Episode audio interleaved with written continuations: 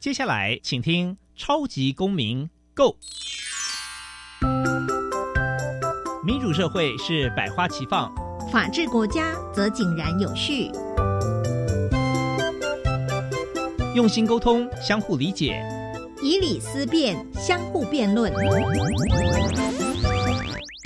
欢迎收听《超级公民 Go》。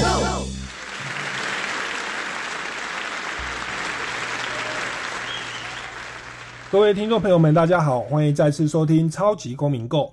《超级公民购》是由教育部所委托，由国立教育广播电台以及财团法人民间公民与法治教育基金会联合直播。我是节目的主持人苏格格苏明祥。民间公民与法治教育基金会是以民主基础系列以及公民行动方案系列两大出版品为中心，期待下一代有能力积极参与并关心民主社会的运作。此外呢，本基金会持续关注教育现场的辅导管教议题。目前出版了《老师，你也可以这样做》以及《老师，我有话要说》这两本书，针对校园中常见的辅导管教议题，提供法律及教育的观点。此外呢，本基金会不定时的举办教师研习以及工作坊，每年固定举办全国公民行动方案竞赛，期待与社会各界合作，推广人权法治教育。接下来进入小小公民庭看厅。小小公民停看听，在这个单元，我们将会带给大家有趣而且实用的公民法治小知识哦。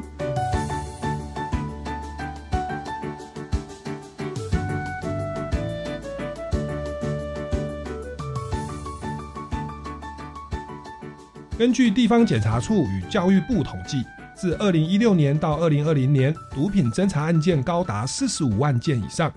二零一五到二零一九，校园通报的毒品案件为五千多件。警察查获的十八岁到二十四岁的校园使用毒品人数，平均每年也皆有一万件。以上数据皆显示，毒品一直存在校园当中。其中呢，又以三级毒品 K 他命的使用最为普遍。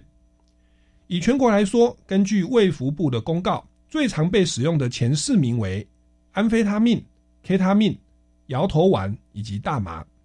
首次使用的动机以好奇为主，初次使用的地点大多在同学或朋友的家里。解瘾戒毒协会调查他们持续使用毒品的原因，前两名分别是情绪因素，第二名呢则是人际因素。根据我国毒品危害防治条例第二条，将各种毒品分类为四级。并于条文中进一步定定制造、贩卖、意图贩卖、强迫引诱他人转让、私用与持有各级毒品的刑罚，最高可以处以死刑，最轻则为拘役或一颗罚金。接下来进入公民咖啡馆。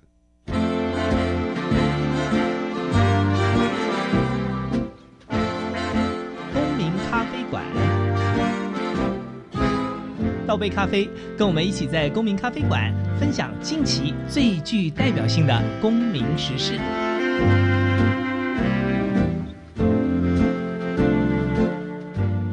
那我们今天的节目呢，要跟大家来聊的主题，我想啊，大家不管在校园呐，或者在这个电视上啊，还有很多的社会公益机构啊，甚至那些新闻事件哦，很多的线上的艺人哦，有都有可能会面临到这个问题啊，就是所谓的这个吸食毒品哦。那其实依照这个法务部的统计，在最近的这个十几年、二十年，台湾的那个毒品案件量是大幅快速的提升哦。那有很多的毒品是进入这个校园哦，是有系统的来进入校园，所以这个毒品的防治变成非常非常的一个迫切而需要。但是，一般的民众，如果你不是有直接接触或亲身经历，你可能对于这个都仅限于报章媒体或宣导的一个了解哦。所以，我们今天呢，基金会特地来邀请到。这个刘嘉颖大律师哦，来到我们的节目的现场哦，他本身也是中华民国解瘾戒毒协会哦的这个顾问律师，也参与这个政策的制定啊，那还有很多个案的辅导。让我们用最热情的掌声欢迎刘嘉颖大律师。啊，各位听众朋友，大家好，我是刘嘉颖律师。那我目前在中华民国解瘾戒毒协会主要负责。呃，各国毒品政策的研究以及正念班的辅导老师，那主要接触的会是呃台北地检署转介过来的缓起诉药引个案。那大部分呢，呃，都是吸食二级毒品，也就是常见的甲基安非他命啊、大麻、摇头丸等等的。那今天很荣幸可以来跟大家分享有关毒品的相关的知识。嗯，好，所以我们知道刘大律师他本身是这个在中华民国的解瘾戒毒协会哦担任律师啊，那也有很多的这个各国的一些政策的。的研究跟制定哦，那也在处理北检的缓起诉的许多的个案哦。那我想在节目的一开始，是不是还是跟听众朋友来介绍一下哦？依照我国的这个法制规定，《毒品危害防治条例》哦，我们的毒品的种类大致有哪些哦？那我们常在新闻提到的，像是吗啡啦、大麻啦、哈安非他命呐、摇头丸呐、K 他命呐，它在我们目前的制度下，它是各归属于哪一个种类？哦，那它们成分是什么？那对于我们的身体健康又有什么样的一些负面影响呢？来请教一下刘大律师。呃，台湾目前针对毒品的规范是分为四级。那刚刚主持人有提到的大麻，目前是规范在二级。那另外常见大家知道的一级，像是海洛因啊、吗啡、古柯碱。那二级除了大麻以外，还有甲基安非他命、摇头丸、LSD。那三级的话是青少年普遍滥用的 K 他命。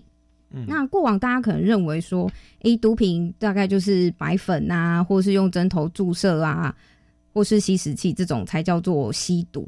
但其实时代在进步，很多贩毒跟制毒的技术也都跟着在进步。那所以这些贩毒的业者啊，他为了应应一些年轻世代啊，他其实都不断的推陈出新。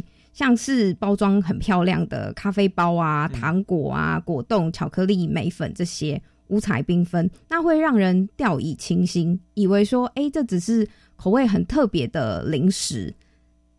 但这些都跟传统我们认知到的毒品有很大的不同，这些都简称叫做新兴毒品。那这些新兴毒品啊，到底里面成分内容是什么？其实成分很不明哦，它有可能会是。二三四级的毒品统一去混合搭配的，有时候一包咖啡包里面啊，可能就高达数种的毒品，可能混有有兴奋效果的甲基安非他命，那也可能会搭名化效果的 LSD、大麻等等的成分。那像是先前在 W 饭店很有名的那个社会瞩目的呃毒趴的小魔命案，这个小魔啊，他的体内就验出高达十种的毒品哦。那这种混搭毒品的危险性，可能比我们传统认知到的这些海洛因毒品还要可怕的原因，是因为透过混搭，它有一个加成综合的效果，你很容易就会，你想要追高那个食用很嗨的感觉，就很容易过量，然后就会休克死亡，那身体没法承受，就一命呜呼这样子。那最近还有一种新兴毒品，就是墨西哥鼠尾草。那像鼠尾草，大家可能会。想到就是哎，要用的鼠尾草啊，它可能有放松啊、镇静等等的效果，甚至你在现在的一些电商，像虾皮啊等等的，你都可能可以直接买到鼠尾草这种东西。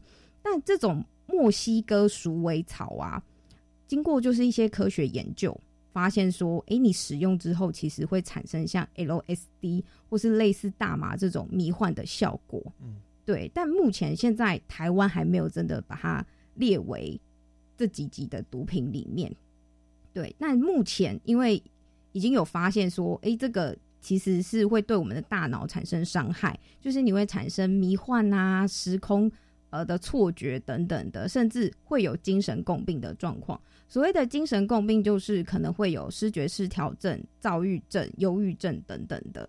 所以现在呢，正在就是紧急的呃评议。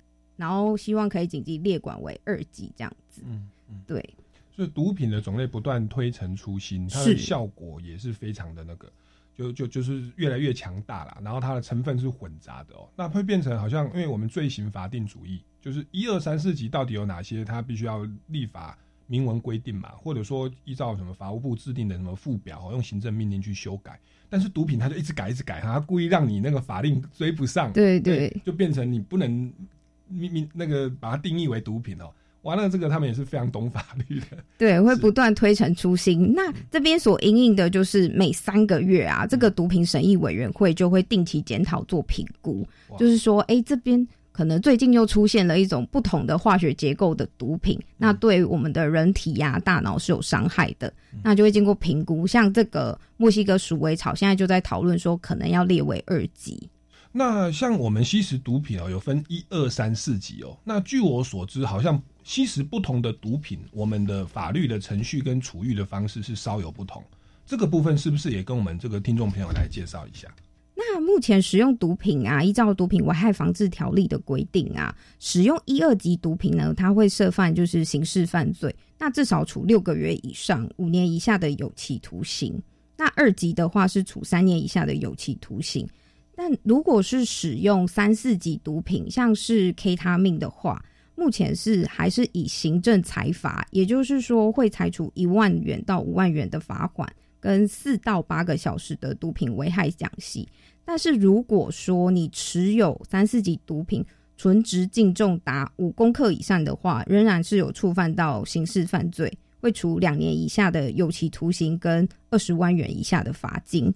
所以他这个就是持有太多，等于是想要贩卖嘛，是把它定义为是贩卖。呃，持有过多的话，可能会有意图贩卖的问题。OK，对，所以所以他实物上可能是说抓到你，然后看你的那个剂量是持有是多还是少啊，来界定说，因为你有时候一整个仓库不可能自己吸嘛，可是是能摆到过期，明显的你就是中盘商对哦。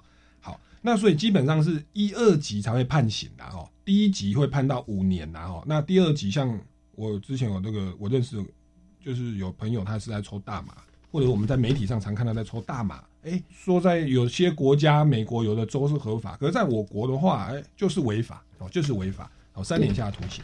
哦，那三四级的话，包含 K 他命，它是罚款的，哦，罚款跟做一些处遇。那我我好奇的就是，我们有时候看新闻哦，这个有的艺人就是第一次吸大麻被抓到，我发现大麻真的很泛滥哦。那那他抽大麻被被抓到了以后，然后不是入直接入狱啊，是不是我们会给他有一个这个什么改过自新的什么乐界的一个机会？这个程序又是如何的？对于就是使用毒品者啊，法律这边的政策呢是认为，呃，现在跟大家谈一个就是病患型犯人的概念，因为很早期呀、毒品相关的政策一样是采取就是很严重的刑罚，甚至会处以死刑，来让大想要来缓解这种大家一直成瘾滥用的问题。但后来发现说，诶，就算我寄出了死刑，但毒品的市场其实还是很稳固，那使用的人数也越来越多。那原因到底是什么？我们以早年海洛因来讲好了，因为海洛因啊，它停用的时候啊，它的戒断症状非常的痛苦，像是说全身呃会一直发抖啊，像重感冒，然后被虫咬等等的。那你这种太痛苦了，你就会想要去找，就是再一次去用来缓解这种生理上的痛苦。那像这种就是戒断症状啊，要撑过去啊，至少要一周以上。那你如果靠自己的力量要撑过去，其实是非常的困难。那你需要外力来隔离，所以这时候出现了就是观察乐界的这个制度。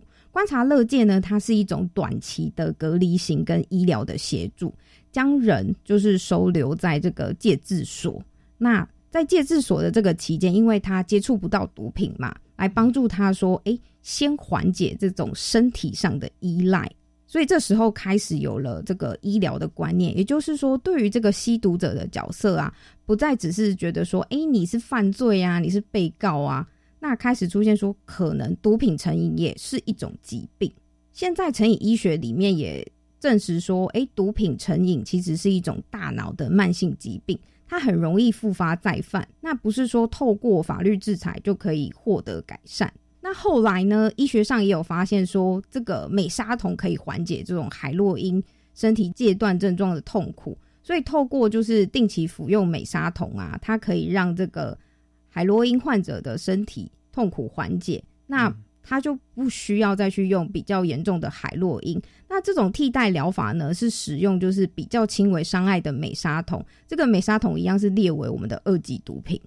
哦，对啊，所以我们要戒毒的时候，如果要先用美沙酮来替代的话，其实就要乐戒所要签同意啦，那就变成是合，是为了乐戒，所以才才可以使用。呃，目前这个替代疗法是用缓起诉戒瘾治疗的方式，就是在缓起诉期间呢，这个被告要每天定期到医院去服用美沙酮，那等于是做一个报道，对，那也搭配说定期的验尿来做一个监督，对。嗯哼，那这个是所谓的这个成瘾医学哦的这个实际的做法。所以照这样讲的话，我们吸食一二级毒品，当然哎，依照毒品危害防治条例是先去观察乐界嘛。那如果还是在犯的话，是第二次吸才会被判刑。可是，在判刑的时候，我们一般检察官也不会直接起诉，而是先用缓起诉，对不对？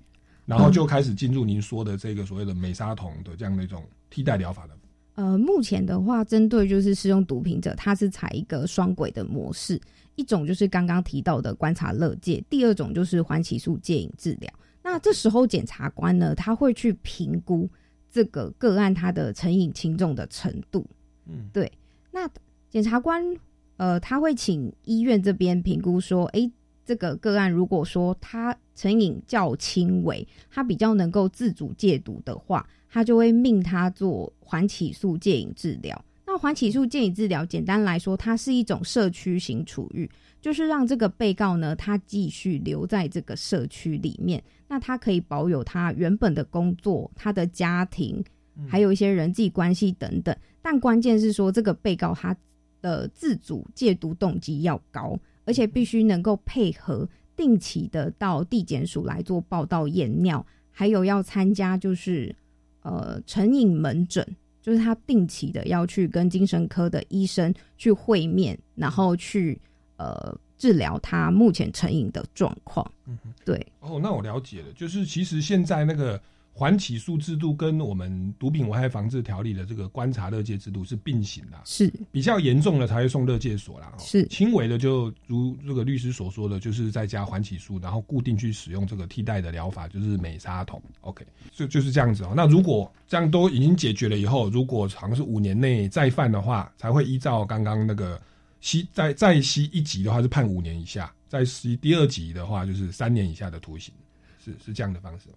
呃，像刚刚提到的那个缓起诉戒瘾治疗啊，一级海洛因的话，它替代疗法是服用美沙酮。那像二级的话，安非他命啊、大麻这些啊，它就不是用服用美沙酮，因为二级毒品呢，它的身瘾的状况比较轻微，也就是说不会像海洛一样有很身体阶段的痛苦，但是它的心瘾性非常的强。心瘾呢，就是心理的依赖性，就是你。会对于这个药物有渴求感，对对，那这个就会谈到我们上瘾的定义。OK，对，普遍大家对于上瘾会认为说，哎，我可能要说，可能要就是不用毒就会死，这样才叫做上瘾。但上瘾广义的来讲是说，你明明知道使用这个毒品会对你带来不好的效果。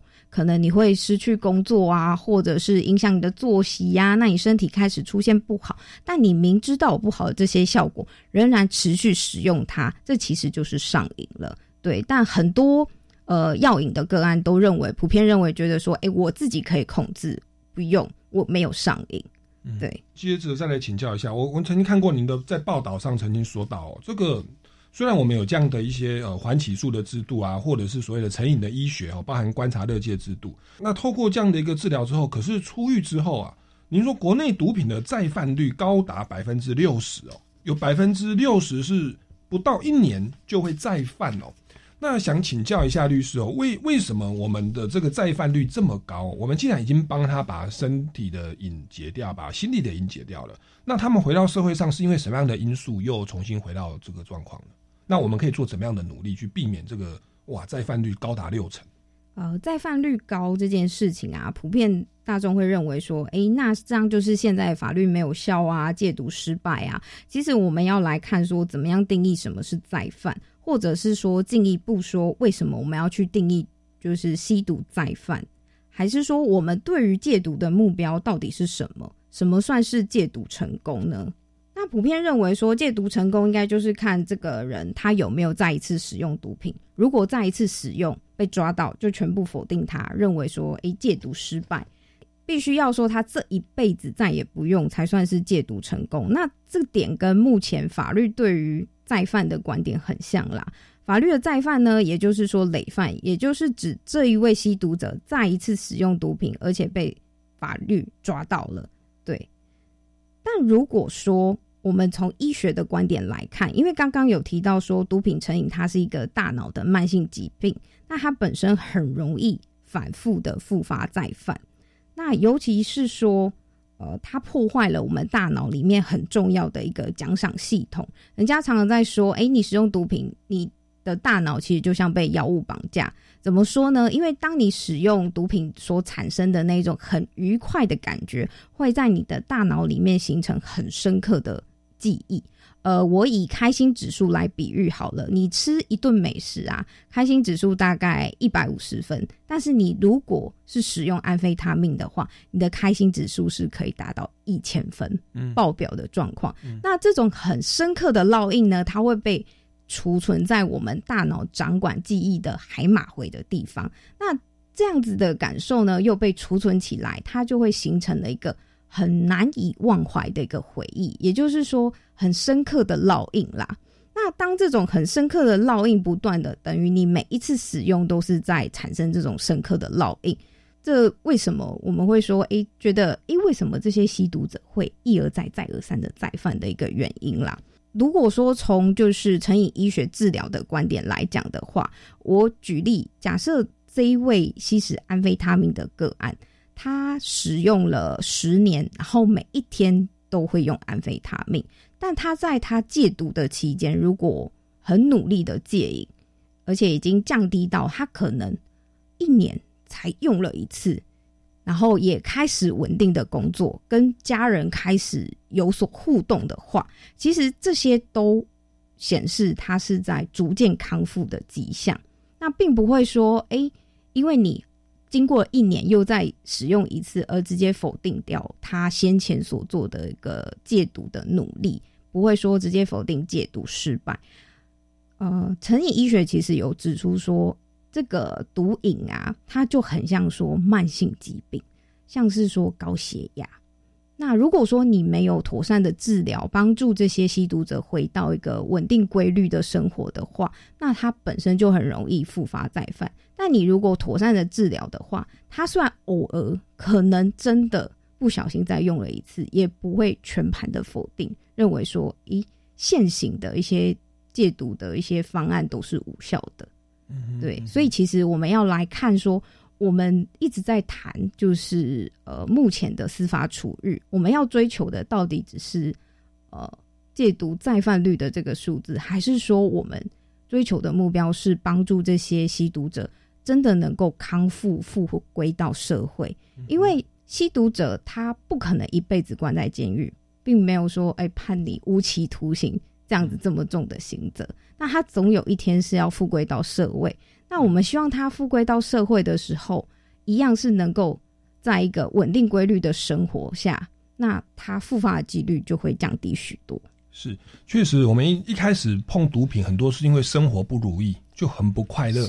啊，人家说吸毒会快乐哦，吼，什么努力都不用做，我们就吸了毒，哇，那个就跑到我们脑海里。那他戒完毒出去，再回到社会，我相信那个环境是没有改变的，甚至更恶劣。哇，你吸毒被抓到，找到工作更困难。他就只好再吸毒哦。那其实这个东西是需要各方面的配套跟努力哦。我们先进一段音乐，稍微休息一下哦，待会再来请教一下刘嘉颖大律师哦。那我们这段音乐呢，会播放的是这个，我觉得也算是在环境困顿当中哦，疫情啊哈，这个不断的复发当中哦，这个歌手台正宵哦，他就邀请了九位歌手哦，一起录了这一首歌《仰望》。让我们在患难当中继续抱着希望啊，来持续走下去。那这些歌手包含说张芸京哦、艾辰哦，这个入围金曲奖的杨的哦的这个蔡家珍呐哦，还有这个杨倩石哦，还有胡一芬哦，也包含苏哥哥我啦，我主持人哦也 也要去录这个公益歌曲哦。我们进一段音乐，马上回来哦。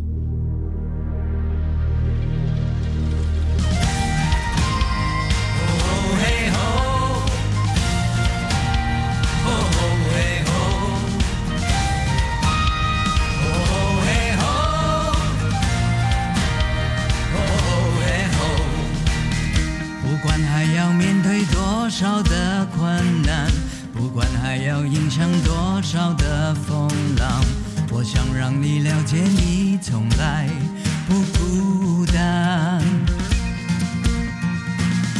不管还有多少恐惧在扩散，不管还有多少不安。在弥漫，我祈求你，永远不会失去盼望。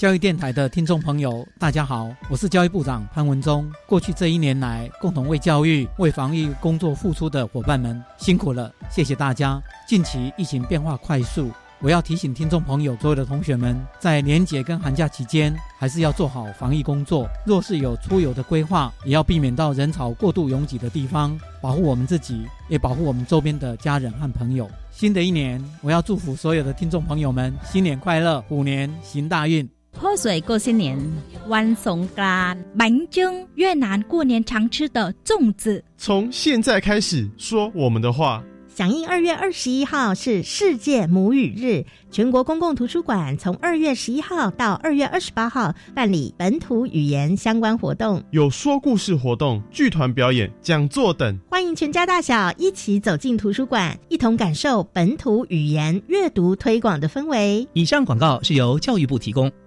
全民节水到点来，轻松节水三步骤。第一步，优先采用省水标章器材，养成良好的用水习惯，使用省水器材轻松省水。第二步，定期检查用水设备，确认用水设备不滴水，资源不浪费。第三步，水资源再利用，动手做回收，减少自来水用量。节约用水不分你我，让行动不只是口号。以上广告由经济部水利署提供。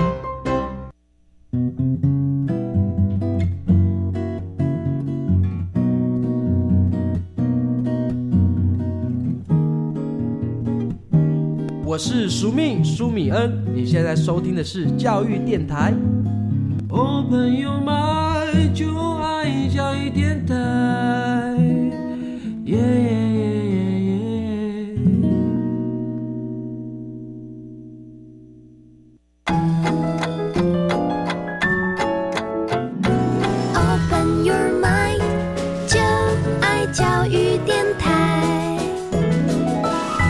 各位听众朋友们，大家好，欢迎回来《超级公民购》。那我们今天节目现场呢，是邀请到这个刘嘉颖大律师啊。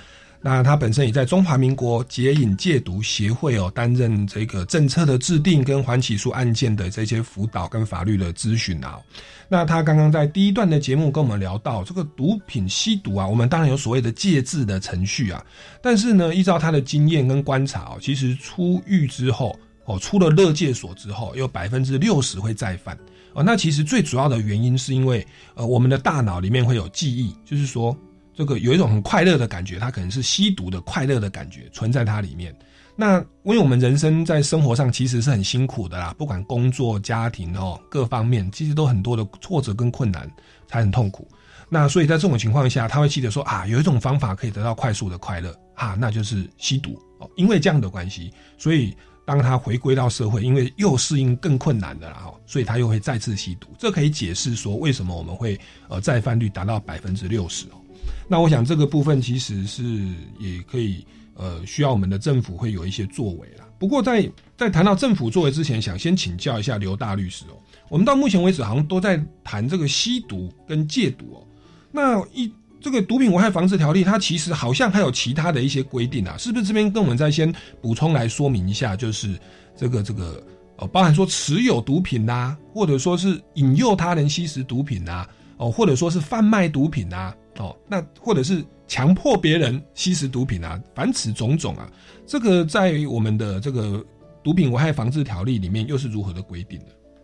那像是贩毒的话，大家都知道这个刑责相当的重。那根据《毒品危害防治条例》第四条的话，如果你是制造、运输、贩卖第一级毒品的话，最终可以处以死刑；那二级的话，最终处以无期徒刑；三级的话是七年以上；四级的话是五年以上，还有并科罚金，是相当重的刑责。那大家通常联想到说，哎，贩毒应该就是药头而已，我应该不吸毒者应该不会有一天成为药头吧？但其实。我遇过的一些个案的案例啊，如果是帮他人一起买，那收取微薄的跑腿费，这在法律上啊，一样是认定成是贩卖。因为你有收取对价，而且有交付毒品，那就会构成贩毒。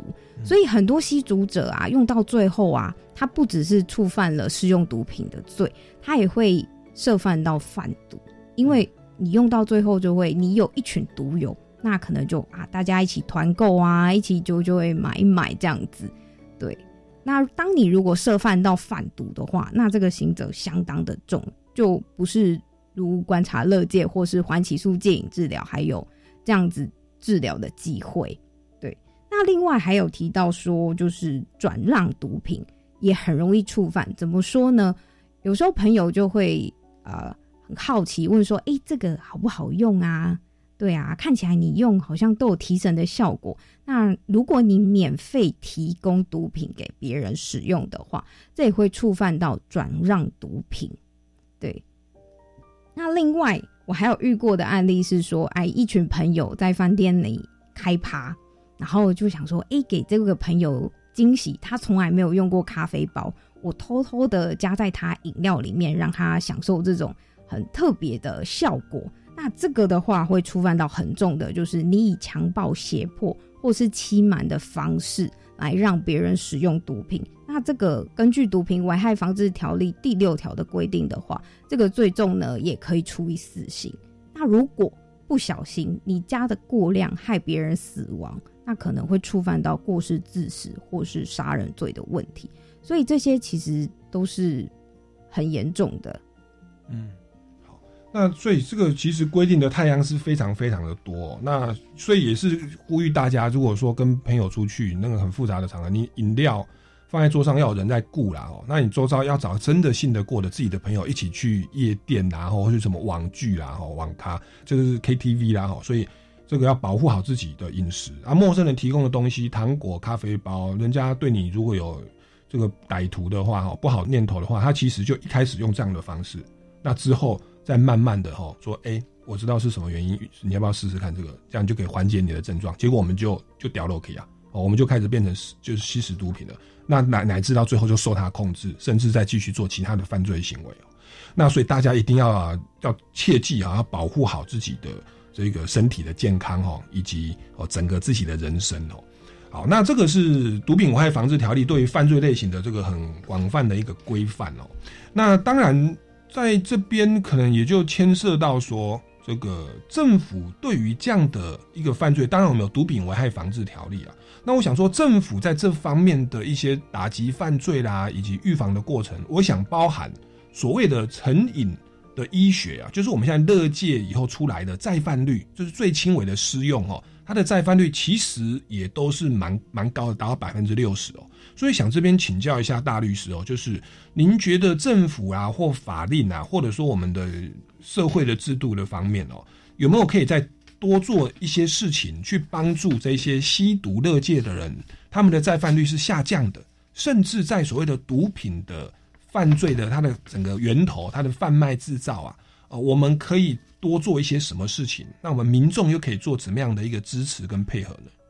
北检呢，它就增加就是美国匿名谈话会跟正念班呐。那大家看电影的时候啊，都有看到就是匿名谈话会是一群人围坐在一圈。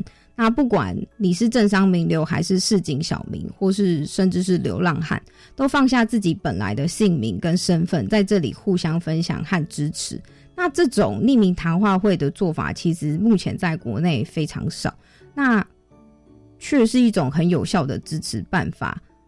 北检呢，它目前呢就是跟我任职的戒毒协会是有合作，那我自己也在那边担任辅导老师。那透过这种方式呢，来了解个案，并且帮助他们互相鼓励戒毒，那成效其实是非常好的。嗯，那另外呢，还有在就是出狱后的衔接这块啊，其实也是非常的重要，因为。刚刚所提到的，除了说观察乐戒啊、欢喜术戒瘾治疗啊，但如果说你是再犯的话，这时候可能就会面临到被起诉、判刑，还有入监。那你入监之后呢，相就等同你跟社会做了一个脱节，你失去了工作，失去了呃重要他人的支持，回归社会就会有一定的难度。那目前呢，政府也针对这块开始。呃积极的作为，像是有呃根生保护人的协会啊，还有各县市的毒品危害防治的中心啊，都会在呃被告出监前。就先跟他洽谈咨商，询问他说：“你是不是有需要帮他转介工作啊？然后以及出狱后的一些追踪辅导等等的，这块其实都能够帮助这些根生染可以早一点康复，回归社会。好，这个社会的连结哦，那我觉得你刚刚提到这个匿名谈话会，呃，这个好像蛮酷的哦，就是其实他们的心理的支持。如果是有剧名的话，他很多东东西都不好讲。那其实他们这个族群，他们就是我相信有相当多的背景是不足为外人道也的哦。所以在这边，如果可以有有彼此可以匿名这样的鼓励彼此哦，那一些甚至是成功的经历的一个分享，其实对大家而言，在心理上不会觉得孤单啊，因为他可能就就是再犯又有谁来找我，那我不敢跟我的这个。训诲师或者是保护管束官呐，哈，或或者是这个这个关护人呐，哈，或者是家人讲嘛，我就一个人承受。那一个人承受，你当心理的压力没有面对阳光的时候，没有一个辅导跟建议的对象，哇，那会越叠越深哦。那这个也是心理上的支持，我觉得很棒哦。那当然包含你刚刚所说的这个其他的一些配套，包含辅导就业啊，我觉得，然后这个其实都是可以让他呃回归社会的一个好方法。好，那那这个部分哦，这个是我们刘大律师在实务上哦，这个发现的一些我们政府还可以再努力的方向。我们先进一段音乐哦，待会再回来我们节目的现场，继续来了解这个毒品的相关问题。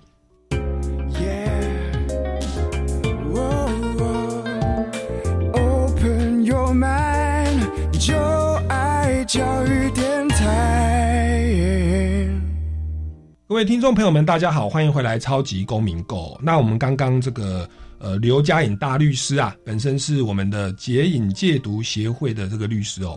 那他跟我们分享了很多毒品危害防治条例的规定哦，以及说这个观察乐戒啦、缓起诉的戒瘾治疗的一些相关的情况哦。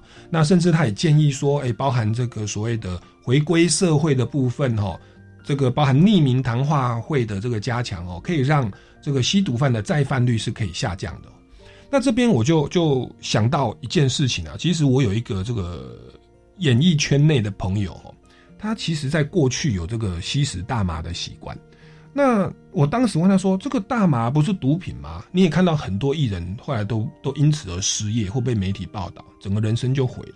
你为什么要做这一种伤害自己的事业又伤害自己健康的事情？”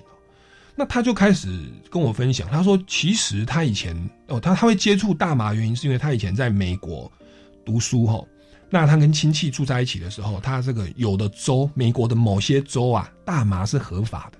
他还跟我举例说，像那个 Lady Gaga 去那个欧洲巡回演唱会的时候，在那个荷兰的舞台的现场，他就抽大麻啊，因为好像是荷兰这个国家它是合法的哦。”那那他就，然后他甚至还跟我讲啊，他说其实啊，在我们东方哈，这个中国的这个李时珍对不对？《本草纲目》啊，《本草纲目》里面就有提到大麻。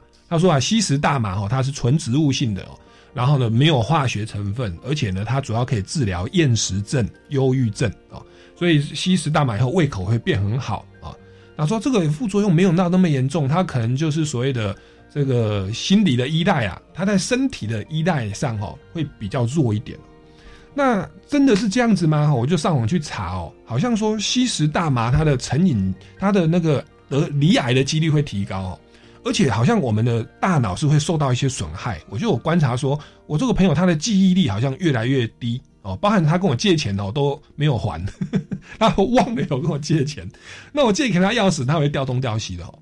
那这样的一个状况，我我我我我我就想要请教一下，我因为您本身也就是研究这个各国的毒品的政策跟制度哦，我想请问，像大麻这个东西，听起来是在四级毒品里面，它的严重性跟伤害性是比较低的，可是可能它的滥用性，因为在有些国家是合法，所以它是大量的生产哦，那为了促销，就就促销到台湾这种啊禁止大麻的地方，所以我们就把大麻提升到二级毒品了，它的滥用性很高哦。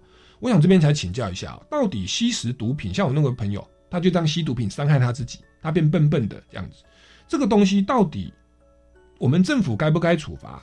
他到底是他是一个被害人呢，还是他是一个病人呢，还是他本身在犯罪？那我们针对这个毒品进行处罚的原因是什么？哦，或者说我们要把它除罪化的原因是什么？为什么各国有的国家有考虑把一些毒品呃慢慢的开放？那这个部分想请教一下刘大律师的看法。呃，这个的话，就是主要我们还是再回到，就是我们前面提到的毒品对于身体的危害啊，它其实会破坏人类大脑的奖赏中枢跟前额叶的功能。那你破坏大脑的奖赏中枢，其实就是会让人对很多原本可以让你快乐的事物都无感，而会沉溺在就是只有毒品可以带给我快乐。那这个行为呢，就不只是自我伤害的行为。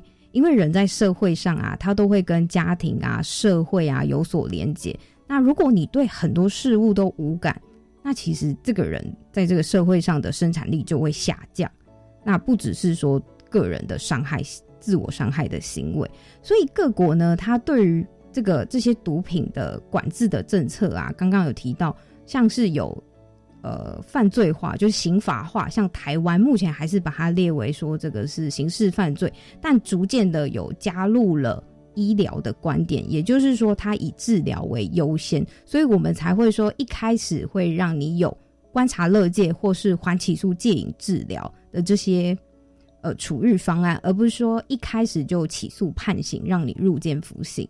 对，那也有国家是采除罪化，也就是去刑化。不用刑法处罚你，但是我用医疗，但这个医疗呢，必须要搭配呃很有效的行政的强制力。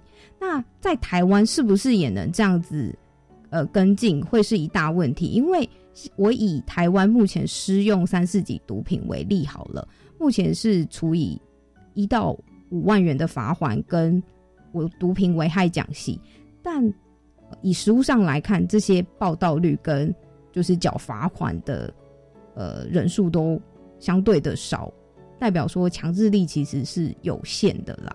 对，那还有提到说毒品合法化的问题，目前还没有任何一个国家对于所有的毒品采取一个合法化的态度，因为我们刚刚有提到，毒品它总归来讲，它是一个麻醉以及精神性药物，它对于我们人类的。呃，伤害最关键的就是大脑的破坏。对，那大麻合法化的问题啊，其实它是从欧美开始的。那台湾是不是要仿效呢？我们其实可以先从几个观点来看。第一个就是比较呃毒品滥用的状况。那在台湾呢，目前毒品滥用状况较欧美来讲的话，其实是轻微许多。欧美的话，它呃早期是应该说欧美是以比较严重的一级骨科碱最为滥用。那后面呢？他会开放大麻的一个原因是说，他觉得，那我与其让你用比骨科碱还要轻微一点的大麻，哦，对，有点替代疗法，有一点，有一点类似这样的概念。但是台湾呢，其实我们毒品滥用的人数是比欧美少很多的，对。那台湾目前是以安非他命为大宗最多，那第二是大麻跟摇头丸这样子。对，海洛因其实也已经少很多了。嗯，对。那第二点，其实我们还可以再从刚刚提到的，就是医学跟科学实证来讲。然后会有人说，哎，大麻其实是很像是药草植物啊，跟那些化学的结合的安非他命不一样啊。对我遇到的学员也都会这样说，老师，我觉得大麻比抽香烟还好。嗯，对。但科学研究证实啊，大麻有成瘾性的问题，而且它是迷幻类的。重要的是说，它会改变一个人的大脑的经神经回路。例如说，当你在使用的时候，你的五官感受都会放大，对，然后你时空感都不同。嗯，然后重点是你影响记忆力。这个影响记忆力是你，呃，储存记忆的功能。那我有一个大麻学员呐，他呃使用大麻长达有十年，那刚好是在他人生很光辉的时候，就是三十岁到四十岁。那他是一间，他还蛮厉害的，是自己开公司。对，那他这十年当中，他说他其实呃环游世界啊，其实是过得非常的好啊，但。他一直到他停用，因为被抓到了嘛，被林检抓到。那他停用下来之后，他想要去回想他十年来的生活，他发现他都记不太起来，是很片段的。嗯，对。那还有大马还会有加重就是精神共病的问题，像刚刚提到的视觉失调啊、躁郁啊，还有情绪低落、焦虑的问题。嗯，对。所以开放很多国家开放大麻合法化，它并不是代表说，哎，使用大麻会对身体很好，所以才开放，而是说其实它背后有很多复杂的原因，可能是。那个国家药物滥用的状况，还有呃政治的因素，还有开放后它的税收是不是会变得更好？嗯，对。所以，所以他等于是说不要定太高的标准啊，然后到时候大家这个反而就是去吸最严重的一级毒品骨科碱了。是。那与其人你们这个就是说，假设那个国家的已经吸毒是一个很泛滥的文化，大家普遍可以接受的话。那与其如此，去吸那么严重的，我们不如两相皆害取其轻哦。所以那一些开放大麻的的州哦或国家，有可能是这样的一个考量。当然说也是让它合法化，因为贩卖大麻的利益，它其实是被黑帮或者是毒品公司去去那个嘛。那如果是政府介入的话，有点像性交易合法化的这种东西，我们可以多一些管制，然后避免一些帮派的斗争哈，避然后也增加政府的税收哈。我想每个国家有那样的考量。那只是说，在在，但但这绝对不代表大麻它它吸的是对身体无害的，绝对不是这样哦。那也也当然说，也要回归到我国的国情啊。我国的国情基本上也没有到那种毒品大家广泛在吸食一级毒品的状况哦。所以在这种情况下，其实我们还是禁止大麻的。不过我想请教一下，您说我们的大麻目前食物上最多的是啊，不是我们的吸食毒品啊？哦，目前食物上最多的案例是吸食二级毒品的安非他命。然后再来第二多的才是大麻跟摇头丸，因为我想请教一下，这个安非他命既然是第一最多的话，它的危害性跟大麻比较起来，何何者为重，何何者为轻呐？那我们那就这边想要请教一下。那其实我在思考说，我们国内如果大家都要抽安非他命，我们要不要说，那我们就开放大麻？我是我是开玩笑哈，我没有真的要这样走。我说这样的一个思考方式是正确的吗？哈，那安非他命跟大麻的危害又是如何？安非他命的话呢，还有跟大麻呢，我先从他们的作用来讲好了。安非他命呢，它其实是兴奋剂；那大麻的话，它是迷幻的效果。那它同样呢，我都是归类是精神性的药物。那在你就是使用的时候啊，无论你是像大麻，它可能是用抽的；那安非他命也可能是吸啊，或者是注射啊。你当你一进到体内啊，数分钟里面，它就会直接刺激我们的大脑，嗯，对，那都会去形成那个很开心的感觉，对，只是说效果会有一点不太一样。那这两者呢，同样经过长期的使用啊，它对我们的大脑的神经回路啊，都会产生破坏，尤其是破坏奖赏中枢。那我举那个。大麻为例好了，当你长期使用大麻，你会沉浸在那个很迷幻或者是很放松、飘飘然的感觉。那你对于很多事情呢，就会比较慵懒，不想要去上班啊、工作啊。像我有一个学员说，如果他每天用大麻的话，他会觉得我就待在房间就好了，嗯，我干嘛要出去工作？嗯，但在他用大麻之前，他可是有想要做一名非常。